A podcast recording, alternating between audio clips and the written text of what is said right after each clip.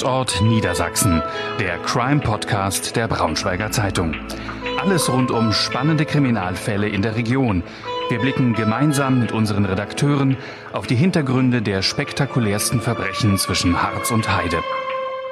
Liebe Zuhörerinnen und Zuhörer, herzlich willkommen zu unserem Crime-Podcast Tatort Niedersachsen. Mein Name ist Bettina Tönes. In unserer neuen Folge möchte ich mit meinem Kollegen Hendrik Rasehorn über einen ja etwas skurrilen Fall sprechen, über eine Art von Verbrechen, die in der Bevölkerung äh, doch für große Verunsicherung sorgen kann. Hallo Hendrik, ich freue mich auf unser Gespräch. Hallo Bettina. Es geht in unserem Fall um zwei Brüder, die das ganz große Ding planen.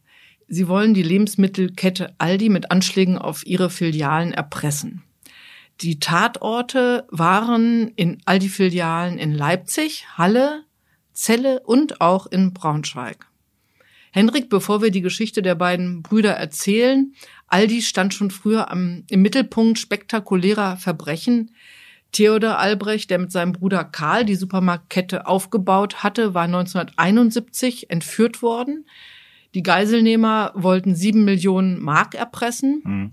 In den 1980er Jahren füllte ein Aldi-Erpresser Rattengift in Wurstgläser und forderte 1,7 Millionen Mark. In beiden Fällen wurden die Täter gefasst. Solche Verbrechen geschahen damals, denke ich, noch häufiger als heute. Henrik, kennst du noch weitere Fälle? Ja, also eigentlich heutzutage ist das, würde man das als Cybercrime bezeichnen, beziehungsweise wie die Täter vorgehen, wenn sie Unternehmen erpressen. Damals war das noch nicht möglich. Da hat man sich die Unternehmen dann ausgesucht und versucht, über Anschläge beispielsweise in den Filialen Geld zu erpressen. Es gab ganz viele Fälle. Also wir beiden erinnern uns noch dran, fast monatlich in Zeitungen äh, gab es Berichterstattung, welche Kette jetzt schon wieder betroffen ist. Ich habe mal nachgeguckt im Archiv. Ähm, Aldi auch wieder 1991 beispielsweise da ging es um äh, vergiftete Lebensmittel 1991, ein Babykosthersteller. Da sollte Kindernahrung mit Rattengift versetzt werden. Äh, Deutsche Bahn auch immer wieder ein beliebtes Ziel äh, von Anschlägen oder Anschlagsdrohungen. Äh, wurde gedroht, beispielsweise einen Strommast auf die Gleise zu legen oder, oder äh, Hindernisse auf die Fahrbahn, auf die Gleise zu legen. Eigentlich all diese Taten und all die Täter sind sehr vergleichbar, weil es geht immer um den Traum, ums große Geld, wo sie rankommen wollen. Aber auch sehr gemeingefährliche Taten, ja. die, die natürlich sehr verunsichernd ja. sind. Ja. Ähm, in unserem heutigen Fall nahmen sich die Brüder aber einen anderen Erpresser zum Vorbild, nämlich den bekannten Berliner Kaufhauserpresser Arno Funke, der sich selbst Dagobert taufte und die Polizei sechs Jahre lang an der Nase herumgeführt hat und damit, glaube ich, auch durchaus sich Sympathien in der Bevölkerung verschafft hat. 1994 hm, wurde auch er verhaftet. Also aus kriminellen Sicht sind das alles keine Erfolgsgeschichten. Die Polizei äh, steckt, denke ich, auch viel Ermittlungsarbeit oder hat sehr viel Ermittlungsarbeit in gerade in diese Art äh, von Erpressungen und Kriminalität gesteckt, um sie aufzuklären. Hendrik, kannst du den Fall Dagobert einmal schildern? Ja, eigentlich müsste den ja jeder kennen. Das ist wirklich ein, ein Verbrechen, das Kriminalgeschichte geschrieben hat, deutsche Kriminalgeschichte. Ähm, Arno Funkel, ja, war ein, ein findiger, ich glaube, Maler oder ein Lackierer von Haus aus. Ähm, war dann arbeitsunfähig und hat sich dann überlegt, äh, wie er halt auch an das große Geld kommt. Hat dann 1988 KDW, das Kaufhaus des Westens in Berlin, erpresst, hat äh, nachts im Kaufhaus eine Bombe gezündet, hohen Schaden angerichtet und hat das Geld tatsächlich bekommen. Aber wie es oft so ist, so schnell wie das Geld reinkommt, ist das Geld dann auch wieder weg. Und so hat er 92 dann eine zweite Serie gestartet. Und die hat sich dann gegen Karstadt gerichtet. Und ähm, das ganze äh, äh Prozedere lief dann über Zeitungsanzeigen. Und da hat er dann äh, äh, beispielsweise ein Wortlaut benutzt, Dagobert grüßt seine Neffen, deswegen wird er Dagobert auch genannt. Und ähm, auch da wieder ging um Bombenanschläge einerseits, andererseits ist ja auch immer die Frage, wie kommen die Täter dann tatsächlich an das Geld ran? Und da hatte er ganz pfiffige Ideen, die auch in Filmen nachgestellt wurden. Äh, ich erinnere mich an eine Truhe, die über einem Abwasserkanal stand, äh, den Boden war, wo den er wegnehmen konnte und dann ans Geld rangekommen ist. Und also er hat wirklich über Jahre hinweg die äh, Ermittler gefoppt, immer wieder. Was eben, wie du gesagt hast, ihm auch gewisse Sympathien eingebracht hat, aber letztendlich auch ganz kurz davor, bevor er das große Geld dann nochmal bekommen hätte, dann wurde er auch tatsächlich erwischt, verurteilt ist jetzt äh, sozusagen aus dem Knast raus und in einer Position, dass er eigentlich von seinem Beruf von damals auch ganz gut lebt. Ja. Die beiden Brüder, um die es in unserem Podcast heute gehen soll, haben sich Dagobert zum Vorbild genommen. Sie sagte schon, 94 wurde er verhaftet, mhm. ähm, 96 ähm, wurden sie da aktiv. Der war in den Medien damals präsent. Ja. Und ähm, so pfiffig, wie er vorgegangen ist, wollten die Brüder, glaube ich, auch vorgehen. Genau. Wir werden noch erfahren, ob es ihnen gelungen ist. Wir können Wir ja nennen, schon verraten an dieser Stelle, nein. Wir nennen die Protagonisten Thorsten und Marc. Ja. Wobei Thorsten der Anführer des Duos ist. Und was Thorsten mit Arno Funke teilt, dem Dagobert, ist auch die Arbeit, ist die Arbeitslosigkeit. Ja. Dagobert wird später als depressiver Mann beschrieben, der auch an Selbstmord gedacht hat. Und auch im Leben von Thorsten läuft einiges schief, auch bis hin zum Selbstmordversuch.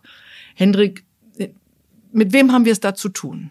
Ja, also zwei Brüder, Thorsten und Marc, wobei ich mit Marc anfange, das ist der Ältere. Ähm, Marc hatte eigentlich ein geregelteres Leben, so möchte ich mal sagen. Er hat einen erweiterten Hauptschulabschluss hinbekommen, hat eine Lehre gemacht als Montage- und Anlagenschlosser hat dann auch ab 1992 als Maschinenführer gearbeitet, auch gutes Geld, 2000 Euro im Monat verdient, was gerade so in dieser Wendezeit, sage ich mal, auch viel wert war. Festen Job, Ostdeutschland, gutes Gehalt. Ähm, ja, muss man sich eigentlich gut überlegen, ob man sowas aufs Spiel setzt. Ähm, er ist auch nicht vorbestraft gewesen, aber er und sein Bruder, die haben gemeinsam eine Leidenschaft geteilt und das war, dass sie äh, Sprengsätze gebastelt haben. Und bei einem dieser Sprengsatz, äh, Rumpfummeleien, so muss man es nennen, ähm, hat er sich dann seine Fingerkuppen von einer Hand abgesprengt. Das war also Mark. Ich könnte jetzt mal sagen, der vernünftigere, aber passt auch nicht so richtig. Ne? Und er wusste, wie gefährlich es ist mit Sprengsätzen. Er wusste zumindest, wie, äh, wie gefährlich es ist. So, und dann Thorsten. Thorsten ist der jüngere Bruder, Jahrgang 73. Ähm, ja, das ist schon so ein Lebenslauf, sage ich mal, der ist äh, verläuft nicht so gerade. Also äh, hat äh, in jungen Jahren Streit mit seinen Eltern, da ist er gerade 16, zieht zu Hause aus, Eltern holen ihn dann wieder zurück. Dann beginnt er mit 17 eine äh, äh, Lehre zum Elektriker. Lief eigentlich ganz gut, aber dann 92 äh, gerät er im Streit mit seinem Ausbilder und kündigt. Und entschließt sich, äh, arbeiten ist nichts für ihn und fährt erstmal mit einem Freund an die Côte d'Azur, was man dann halt so macht. Erstmal an die Côte d'Azur. Hm? Und ähm, ja, da trifft er den Entschluss, er will nicht mehr arbeiten. Also muss er irgendwie anders erstmal das Geld herbekommen, kommt dann wieder zurück, äh, lebt dann erstmal bei seiner Oma, die gibt ihm ab und zu so ein, ja, Taschengeld, muss man sagen, 100, 100 Mark im Monat, äh, kann man sich ja überlegen, wie man damit zurechtkommt. Und ähm, es läuft halt nicht bei ihm. Hat eine Freundin, ist irgendwann mit der Freundin Schluss, dann macht er ein Selbstmordversuch, du hast es schon angedeutet, also auch so eine depressive Grundstimmung ist dann da vorhanden. Äh, sein Bruder rettet ihn äh, davor, dass er sich mit äh, Medikamenten vergiftet. Ja, und dann in dieser Zeit hat er so die Idee, dieses ganz große Ding halt zu drehen. Und ähm, das ist zu der Zeit aber erstmal ein äh, Sparkassenüberfall. Und äh, wir hatten ja anfangs gesagt, dass das ja eher auch ein skurriler Fall ist, dass diese, diese Skurrilität in diesem Fall kommt schon bei diesem Banküberfall dann irgendwie zu tragen. Also er äh, überlegt sich, er braucht einen Fluchtwagen. Dann äh, versteckt er sich äh, vor einem äh, Garagenkomplex späten Abend und hofft darauf, dass dann irgendwann ein Wagenbesitzer kommt, den er den Wagen abnehmen kann. Kommt aber erstmal stundenlang keiner und der sitzt dann die ganze Zeit dann vor dieser Garage und trinkt da erstmal eine Flasche Wein und dann, aber irgendwann am frühen Morgen, so um 6 Uhr morgens, äh, kommt dann doch tatsächlich ein, ein Mann dann daher, Mercedes-Fahrer, den bedroht er dann äh, mit einer Pistole, keine echte, aber äh, gibt sie dafür halt aus, äh, was der Mann natürlich nicht weiß. So kriegt die Wagenschüsse, setzt sich in Mercedes, will losfahren und ist äh, so hektisch, dass er erstmal dreimal den Wagen abwirkt. Aber er wusste offensichtlich auch nicht, wie man einen Wagen knackt. Ne? Denn ich meine, man kann, man fragt nee, sich, warum ja. wartet er darauf, dass ein Autofahrer mit Autoschlüssel kommt, während es ja doch leichter wäre, ein Auto sicherlich ne? Äh, kurz zu schließen. Wir also, würden anders vorgehen. wahrscheinlich nicht. Aber ähm, das, das deutet jetzt auf keine ja. große Professionalität es, schon mal hin. Es, es geht ja noch weiter. So, dann fährt er zur, zur Bank und stellt fest, ist noch viel zu früh, die hat noch gar nicht offen. Und dann äh, bläst er erstmal den äh, Überfall ab, äh, überlegt sich dann zwei Tage später dann äh, eine andere Bankfiliale oder die gleiche, das weiß ich jetzt nicht mehr. Auf jeden Fall äh, äh fährt er dahin, äh, dann will er halt das ganze Geld aus dem Tresor haben äh, womit er halt nicht rechnet, ist, dass es halt eine äh, Zeitschaltung gibt. Große Summen können erst nach einer gewissen Zeit ausgezahlt werden und dann muss er sich erstmal mit ein bisschen weniger begnügen. Das sind dann in dem Fall 20.000 Mark ungefähr oder 26.000 Mark. Und äh, das ist so aus der Kasse, das nimmt er mit, da freut er sich drüber. Und was macht man als erstes mit so viel Geld? Kauft sich ein ordentliches Auto. Ne? Schön Nissan. Ich habe mal nachgeguckt. Ein Nissan 200 SX Turbo 16V. Der ADAC hat damals über das Auto geschrieben, halte ich fest, hübsch gestyltes Sportcoupé mit kräftigem Turbomotor. So, also da sind dann schon mal 17.500 Euro weg. Und der Wagen hat ja auch nicht so lange gehalten. Nee, drei Monate später im Vollrausch äh, setzt er ihn äh, ja irgendwo irgendwo irgendwo gegen, komplett kaputt. Ähm, damit war ja die Beute auch schon Beut, ausgegeben. Das heißt, er brauchte wieder Geld. Er, er stand wieder vor der Frage, woher bekomme ich Geld? Ja, davor muss ich dann noch sagen, äh, stand er dann wegen dieser Trunkenheitsfahrt äh, vor Gericht. Waren auch noch zwei Freunde damals im Wagen mit drin, die wurden leicht verletzt und wurde zu einer Geldstrafe verurteilt, hatte aber kein Geld mehr. So, was macht man natürlich in dieser Situation? Wieder ein Überfall. So, und ähm, ja, also irgendwo dieses Pleiten, Pech und Pannen in seinem Leben geht halt wieder weiter. Er äh, sucht sich dann einen, eine neue Bank aus und fährt dann dahin mit Motorrad dieses Mal. Aber ähm, kommt dann erstmal nicht zum Zug, weil da viele Leute vor der Bank stehen und jetzt überlegt er, was er erstmal macht. Macht er, trinkt erstmal einen Schnaps, trinkt sich also Mut an, dann wählt er Telefonnummer, ruft in der Bank an und sagt, ähm, es sei ein Überfall in einer anderen Bankfiliale stattgefunden und er hofft darauf, dass die Leute darüber marschieren dass alle weggehen und dass er dann dort Freifahrt hat.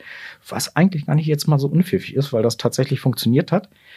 Und äh, kommt dann aber auch nicht wieder nicht an den Tresor ran, sondern nur das Geld aus der Kasse. Und das sind die mal, dieses Mal sind es nur 5500 Mark. Dann setzt er sich auf sein Motorrad, will losfahren. Womit er aber nicht gerechnet hat, ist, dass äh, eine Frau draußen auf der Straße hier drin ihn beobachtet, wie er die Bank überfällt. Und sie zieht ihm den Benzinschlauch äh, am Motorrad ab. So, dann will er mit seinem Motorrad losknattern und dann irgendwann äh, bleibt das Motorrad halt stehen. Aber es gelingt ihm zumindest, dass er halt fliehen kann. Ja. Mit öffentlichen Verkehrsmitteln. Mit öffentlichen Verkehrsmitteln weg, dann. ja. Und wie es halt so ist, ähm, mit, mit dem Geld zahlt er erstmal seine Schulden ab, dann hat er noch eine Geburtstagsfeier und dann ist er wieder pleite. So, und in dieser Situation, jetzt müssen wir uns vergegenwärtigen, das ist dann äh, März 95, da wird äh, Arno Funke dann verurteilt. Und zu dieser Zeit laufen im Fernsehen halt auch Dokumentationen, Berichte über seinen Fall. Und das inspiriert ihn dann selbst zu, jetzt zu dem ganz großen Ding. Ja, wie, wie stellt er das an? Also ich habe ja gesagt, er ist äh, Elektriker oder angelernter Elektriker, muss man ja sagen. Also er bringt schon eine, eine gewisse äh, Fertigkeit halt mit. Und er hat folgende Idee. Er hat ja gesehen, auch bei Dagobert und auch bei allen anderen Fällen, dieses kritische Moment ist immer der Punkt der Geldübergabe. Also er muss irgendwas, ist nicht so sehr, sage ich mal, die Erpressung an sich, sondern der Punkt, wie kommt man ans Geld. Irgendwas muss man halt machen, damit die Polizei keinen Zugriff auf einen hat. So. Und seine Idee ist, er baut eine Abwurfvorrichtung, die will er an einen fahrenden Zug montieren auf dieser Abwurfvorrichtung ist ein wasserdicht verpacktes Geldpaket und ein Sender dran. Oder ein Empfänger, genau genommen. Und äh, per Fernsteuerung kann dann vom fahrenden Zug aus diese Abwurfvorrichtung betätigt werden, dass das Geldpaket dann runterpurzelt. Ne? Und wenn Das man halt ja schon mal raffiniert und wenn man gedacht. wenn man halt weiß, wo und wann und an der richtigen Stelle steht, dann kann man natürlich zusehen, dass man mit dem Geldpaket dann Wo- wegkommt. Diese Abwurfvorrichtung, wollte er die selbst äh, an den Zügen anbringen oder sollten das die Erpressten tun? Das sollten die Erpressten tun. Also seine Idee war, mit Aldi über CB-Funk in einem bestimmten Bereich in Deutschland, in der Nähe von Magdeburg, genau genommen, in Kontakt zu treten. Zu bestimmten Uhrzeiten sollten die ihm über CB-Funk mitteilen, ein bestimmtes Hotel, wohin er diese Abwurfvorrichtung liefern sollte. Und am gleichen Tag natürlich dann ähm, sozusagen, dass das dann an Zug befestigt wird und dann abgeworfen wird. Das war so seine Idee. Aber so weit sind wir ja noch nicht in der Geschichte, denn er muss ja nun zunächst mal ähm, all die Angst und Schrecken einjagen. Drohkulisse Druck, aufbauen. eine Drohkulisse aufbauen, Ja. damit die überhaupt Geld ähm, locker machen. Das sind ja die Vorbereitungshandlungen. Mhm. Er macht sich also darüber Gedanken, wie er nun an das Geld kommen kann. Er macht sich auch darüber Gedanken, wie er da eine, einen Sprengsatz basteln kann, Mhm. den er dann in, den, in die Filialen ähm, in, in Saftpakete, glaube ich, Genau. ähm, einbauen möchte. Ja. Das Prinzip ist ungefähr das gleiche äh, wie das, womit sein Bruder sich damals die Fingerkuppen äh, abgesprengt hat. Es geht da um äh, CO2-Patronen. Ich will da jetzt nicht so ins Detail gehen und keine Nachname äh, scharf machen. Wobei wahrscheinlich heute es im Internet ein leichtes wäre, da was zu bestellen, wenn man es denn wollte. Äh, Wahrscheinlich hatte, hätte man es nicht mehr nötig, wie er Möglicherweise, auf ja. sehr komplizierte Art und Weise zu basteln. Also er ist, er ist, äh, wie gesagt, er ist ja fingerfertig, also er nimmt äh, entleerte CO2-Patronen, er nimmt den Abrieb von Streichholzköpfen. Das muss ja unglaublich viel Arbeit gemacht haben, Ja, denke ja, ich mir. Da Ja, hat er wahrscheinlich lange gesessen, um Genau. Streichhölzer abzureiben. Genau, der füllt das dann in die Patronen rein, dann kommen noch ein paar Drähte dran und also richtig habe ich es nicht verstanden, wie es funktioniert, aber es muss irgendwie funktionieren.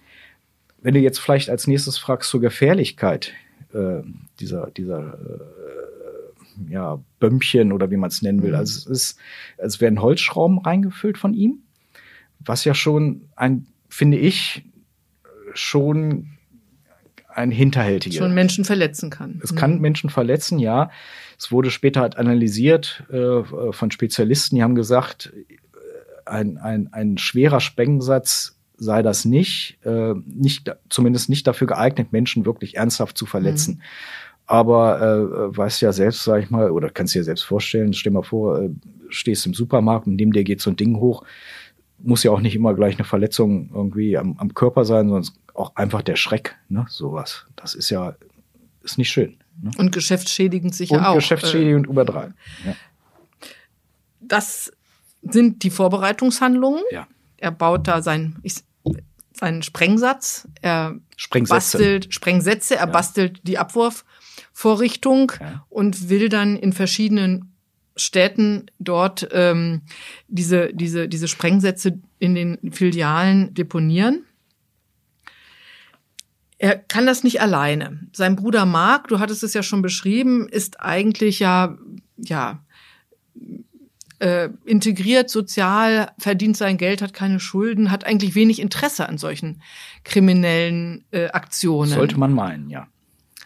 Er brauchte, glaube ich, auch eine Weile, um ihn zu Ja, überreden, den ja, Bruder. ja. Aber er brauchte ihn, glaube ich, als Fahrer. Eigentlich als Fahrer, ja, dann irgendwie ist dann der Bruder aber dann tatsächlich dann auch irgendwie gleichberechtigter Partner am Ende geworden. Ja, warum, warum macht so jemand was?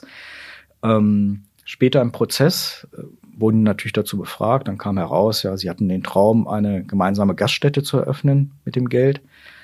Und ähm, der Bruder, der Mark, der hat äh, auf die Frage, warum er da überhaupt mitgemacht hat, dann gesagt, ich hatte Arbeit, ich hatte alles, ich wollte nur eine Möglichkeit, aus dem Trott rauszukommen.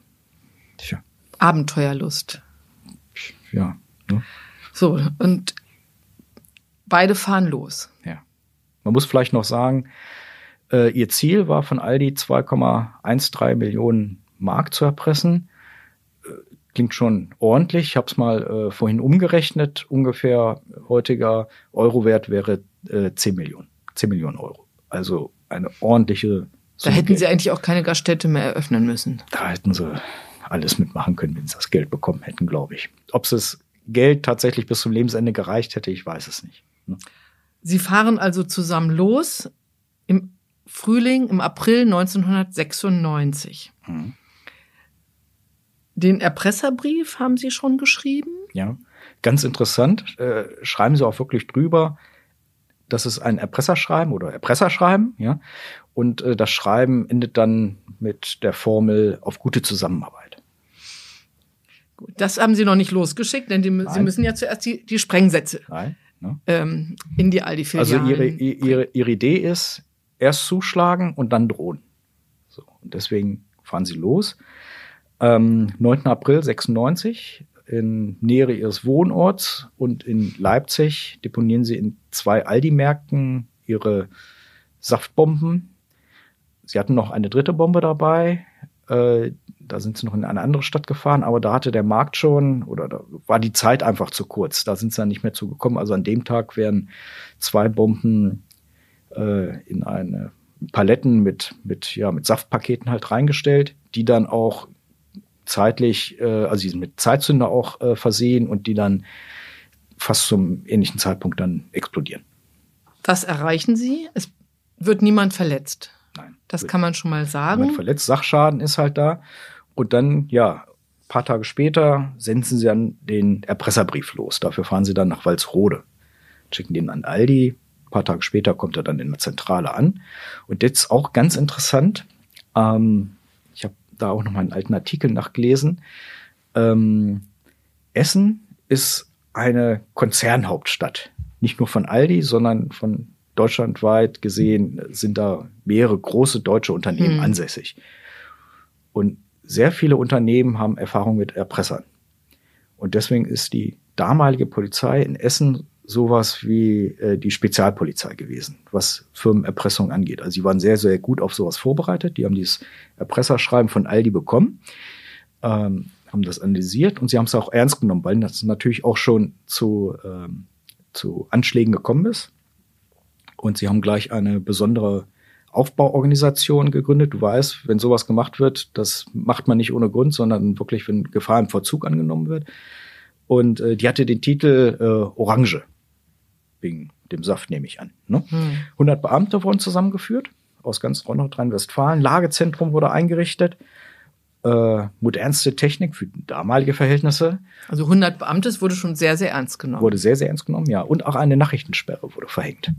Das heißt, über diesen Fall, dass es da eine Erpressung gibt, wurde zu dem Zeitpunkt öffentlich noch nicht berichtet. Natürlich in den lokalen Medien damals wird sicherlich mitbekommen worden sein, dass da was war in den Läden, aber es wurde nicht in einen Zusammenhang gebracht, dass dort eine Erpressungslage vorliegt. Ja. Das war halt dann kurz nach diesen Anschlägen, ja, und am 14. April gab es dann diese äh, erste ähm, äh, Nachricht über den CB-Funk und dort wurde die Bereitschaft dann organisiert. Die beiden Erpresser, die dachten, das ist jetzt Aldi, die sich da meldet. Äh, nein, es war die Polizei, die sich da bei ihnen gemeldet hat. Und ähm, diese Ansage, die war allerdings nicht vollständig. Und äh, da fehlte die Angabe des Hotels.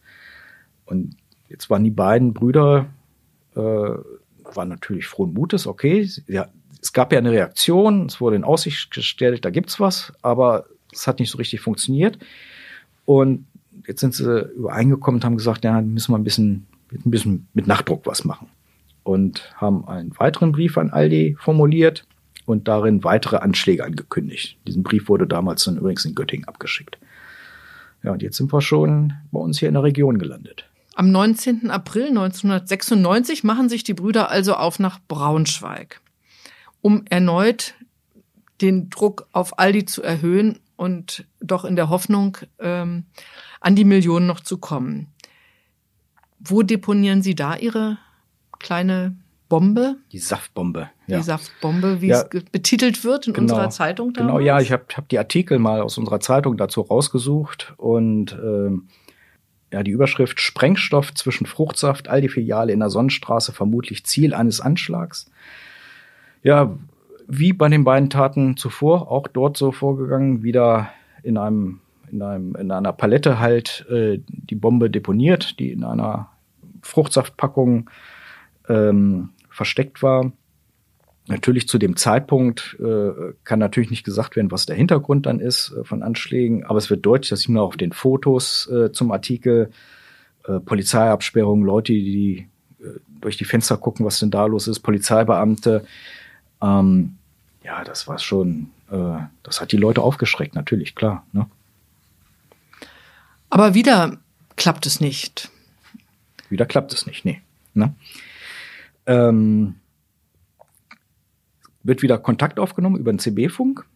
Diesmal klappt es mit der Kontaktaufnahme über CB-Funk. Es wird den Erpressern ein Name eines Hotels in Bremen mitgeteilt. Fahren Sie hin. Die Idee ist halt, einem Taxifahrer das Paket in die Hand zu drücken. Mit der Abwurfvorrichtung. Mit der Abwurfvorrichtung. Die wird dann ins Hotel gebracht und soll dann ganz schnell halt von dort aus zum Bahnhof gebracht werden, dort an einem Zug montiert werden. Das war dann in dem Fall der Thorsten, der das dem Taxifahrer in die Hand gedrückt hat. Und er hat dem Taxifahrer noch, das habe ich nicht ganz verstanden, warum, aber noch eine zweite Adresse genannt. Und dieser Taxifahrer, ja, was macht er? Äh, fährt er, er nicht zu der ersten Adresse, sondern fährt zu der zweiten und dann bleibt er auch noch im Stau stecken und dann bei der zweiten Adresse ist niemand, dann fährt er die erste Adresse an und dann ist schon alles zu spät. Und die Brüder die warten Brüder an einem Tunneleingang, einem Tunneleingang, auf den Zug, auf den ICE. Sitzen da in froher Hoffnung, dass, dass, dass, sie gleich reich sind und alle Sorgen entledigt haben sind. also eine Fernsteuerung dabei, Fernsteuerung wollen dann die Abwurfvorrichtung per Fernsteuerung. Äh, so ist es. Ja, drücken drauf einen Knopf und nichts passiert. Genau. So. Und ja, Stimmung am Boden wahrscheinlich. Ja. Keine, kein Geld da. So ist es weil der Taxifahrer es nicht mehr rechtzeitig geschafft hat, ins Hotel zu kommen. So und es. die Zeit nicht mehr reichte. Der ja. ICE fuhr ab ohne Geld und ohne Abwerf Abwerfvorrichtung. Ja. Und tatsächlich in dieser Situation diskutieren sie auch, machen sie jetzt weiter oder nicht. Und gibt auch gute Argumente eigentlich dafür, äh, zu sagen, komm, wir lassen es sein. Aber dann letztendlich sind sie schon so weit gegangen, dass sie jetzt wirklich dann den Schritt weitergehen und sagen, wir wollen das Geld halt haben. Also Schritt weitergehen heißt auch, sie fordern noch mehr Geld. Noch mehr Geld, ja. Diesmal drei Millionen. Sie erhöhen die, die, ja. die Lösegeldforderung. Ja.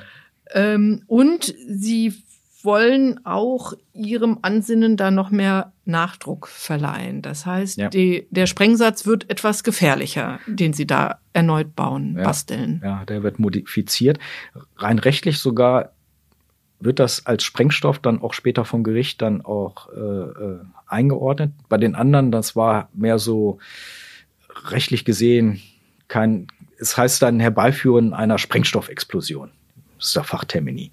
So, und ähm, das bei den ersten beiden Taten sah das das Gericht nicht als erfüllt an, aber jetzt bei diesem, bei dieser Bombe, die da gebaut wird, ist es erfüllt. Ja, ähm, auch wieder, äh, ich will da nicht zu weit in die Details gehen. Es ist ein Zündmechanismus, den, wo ich finde, dass der noch richtig gemeingefährlich ist. Und zwar wird der ausgelöst in dem Moment, wenn man die Packung, in dem sich dieser, diese Bombe halt drin befindet, anhebt.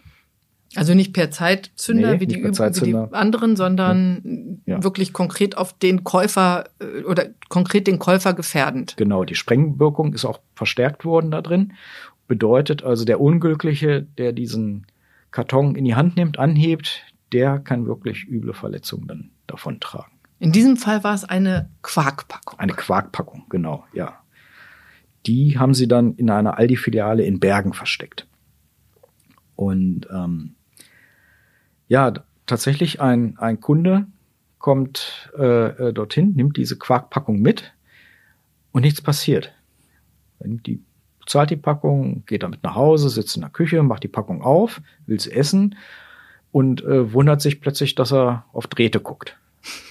Es ist beschrieben worden, ja, es, also äh, aufgrund sozusagen, weil, weil da halt Mehl oder irgendwas in der Verpackung drin war, hat dieser Mechanismus nicht auf Anhieb funktioniert. So, also der Kunde sieht halt das Geschenk, was er sich damit nach Hause genommen hat und macht das einzig Richtige, ruft die Polizei. Polizei alarmiert das LKA. LKA schickt einen sogenannten Delaborierer, also einen Experten für Sprengstoffe dorthin. Der will ähm, diese Packung röntgen, um zu sehen, was da drin ist. Und dabei explodiert sie dann auch tatsächlich. Ist jetzt nicht so, dass äh, diese Küche auseinandergenommen wird, aber ist schon ein gewisser Schaden halt dabei. Also man merkt, und das ist allen Erpressern von Unternehmen eigentlich zu eigen, wenn sie nicht irgendwann aufhören, äh, haben sie die Tendenz dazu, tatsächlich ähm, gefährlicher zu werden. Ist ja auch klar, sag ich mal. Sie kommen nicht ans Geld und überlegen sich, wir müssen den Druck über erhöhen. Und das funktioniert nur, wenn man halt tatsächlich halt versucht, mehr auch Druck auszuüben. Die Erpresser gaben immer noch nicht auf und haben sich eine neue Taktik überlegt. Am 24. Mai 1996, also knapp einen Monat später, geht ein fünftes Erpresserschreiben bei Aldi ein. Mhm. Genau. Ja, sie haben sich jetzt den äh, Fernzug von Karlsruhe nach Rügen ausgesucht. Ich zitiere jetzt mal aus dem Erpresserschreiben. Ähm, Ihr Platz muss sich am letzten Abteil befinden. Befestigen Sie die Geldtüte mit einer 1,3 Meter langen Schnur am Fenstergriff und dann öffnen Sie das Fenster.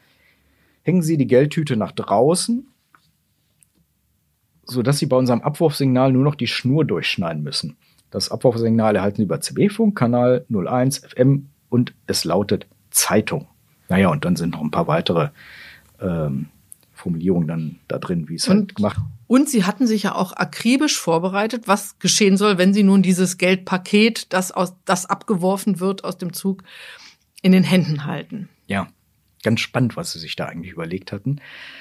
Ähm, sie hatten sich eine Abwurfstelle ausgesucht, in Nähe der Gleisen. Ähm, da wollten sie mit Fahrrädern hinfahren, dann wollten sie den die Fahrräder im Fluss versenken. Also die Strecke führte entlang einem Ich glaube Fluss. ja. Ich weiß nicht genau wo, aber entlang eines Flusses. Also da wollten sie mit Fahrrädern hin. Dann hätten sie das Geldpaket gehabt. Dann wollten sie die Fahrräder im Fluss versenken, wollten über den Fluss mit einem Schlauchboot. Das Schlauchboot wollten sie dann zerteilen und auch wieder versenken. Und dann hatten sie sich einen Erdbunker gebaut, mit Lebensmitteln ausgestattet und wollten dort erstmal sozusagen sich ein paar Tage in die Büsche drücken, bis der bis die Ermittler sozusagen, bis die Polizei dann abgezogen ist. Das war ihre Idee, um halt der Polizei nicht zu begegnen. In der Tasche drei Millionen D-Mark, das war ihr Plan. Das, das, war ihr Plan. Dazu allerdings kam es nicht mehr, denn was sie nicht ahnten, die Polizei war ihnen längst auf der Spur. Ja, und zwar ähm, also die Polizisten oder die Polizei, die Ermittler, die haben sich dann natürlich angeguckt, woraus bestehen denn eigentlich diese äh, Sprengstoffpakete ist natürlich klar, das ist, das trägt dann immer die Handschrift des Täters. Da können Sie ganz viel von erfahren. Und äh, sie haben dann äh, diese Elektronikteile, die dann da drin verbaut worden sind, äh, zurückverfolgen können auf bestimmte Händler und konnten dann sozusagen einkreisen, welche äh, Händler diese Elektronikteile verkauft haben und darüber konnten sie dann auch feststellen, wer die Käufer halt waren. Und unser Thorsten dachte erst pfiffig, und bestellt nicht unter eigenen Namen. Aber dann war doch nicht ganz so pfiffig, sondern er hat unter den Namen von Verwandten bestellt. Ja, und so kam es dann, wie es kommen musste. Bevor es halt zu der Geldübergabe gekommen ist, ist die Polizei zur Razzia angerückt. Die beiden Brüder waren nicht zu Hause, aber die sind ins Haus gekommen, die Ermittler, und haben dort dann die Bombenwerkstatt entdeckt. Und damit wussten sie, wir sind jetzt hier auf der ganz heißen Fährte, Großfahndung wurde ausgelöst. Wo wurden die Brüder gestellt? In ihrem Erdbunker? Nee. Oder sind sie gar nicht mehr so weit gekommen? Nee, ja, das war Pfingsten damals. Äh, die beiden sind von zu Hause äh, weg gewesen, um sich ja zu betrinken. Haben dann richtig einen hoch her gemacht und haben nachts im Auto des Bruders geschlafen von Marc. Ja, dann ist so einer Streife, ist nachts dieses Auto dann aufgefallen. Die haben intern Alarm geschlagen und dann ist das SEK angerückt. Und um 5.45 Uhr war dann Zugriff. Ähm, ein Ermittler aus dieser äh, Soko Orange wurde dann später dazu befragt und er hat erzählt, dass das, ja, da sind wir wieder, ja, das war schon eine skurrile Situation, hat er gemeint, fast wie in einer Komödie. Die beiden liegen halt sturzbetrunken in ihrem Auto. Das SEK rückt an, holt die da raus aus dem Wagen, die sind zu Tode erschreckt und äh, ja, äh, pinkeln sich erstmal ein vor Schreck.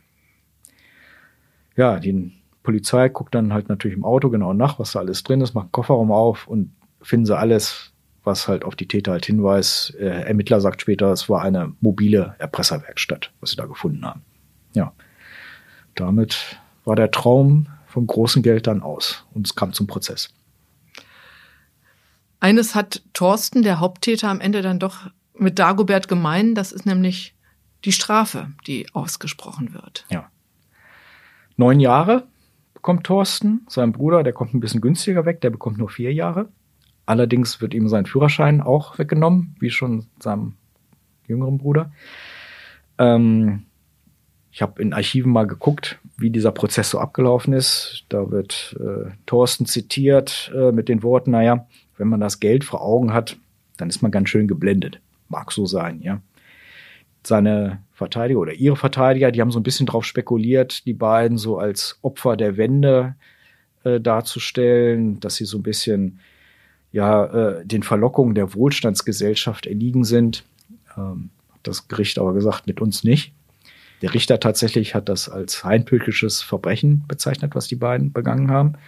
Und er hat klargestellt, Nachahmungstäter müssen abgestreckt werden. Ja, beide halt verurteilt wurden. Ähm, das Interessante ist, dass Thorsten nach seiner Verurteilung, ein paar Monate nach seiner Verurteilung, hat er einer Zeitung dann noch ein Interview gegeben über seine Taten. Wurde dazu befragt, warum er das gemacht hat. Ja, und dann hat er gesagt, naja, so morgens um 6 Uhr aufstehen, äh, das ist nicht so seine Vorstellung von einem Leben. Und äh, hat auch gesagt, dass er stolz ist auf die Erpresserbriefe, weil äh, sein Ziel war, dass die sich so anhören, dass da eine gewisse Intelligenz dahinter steckt. Tja.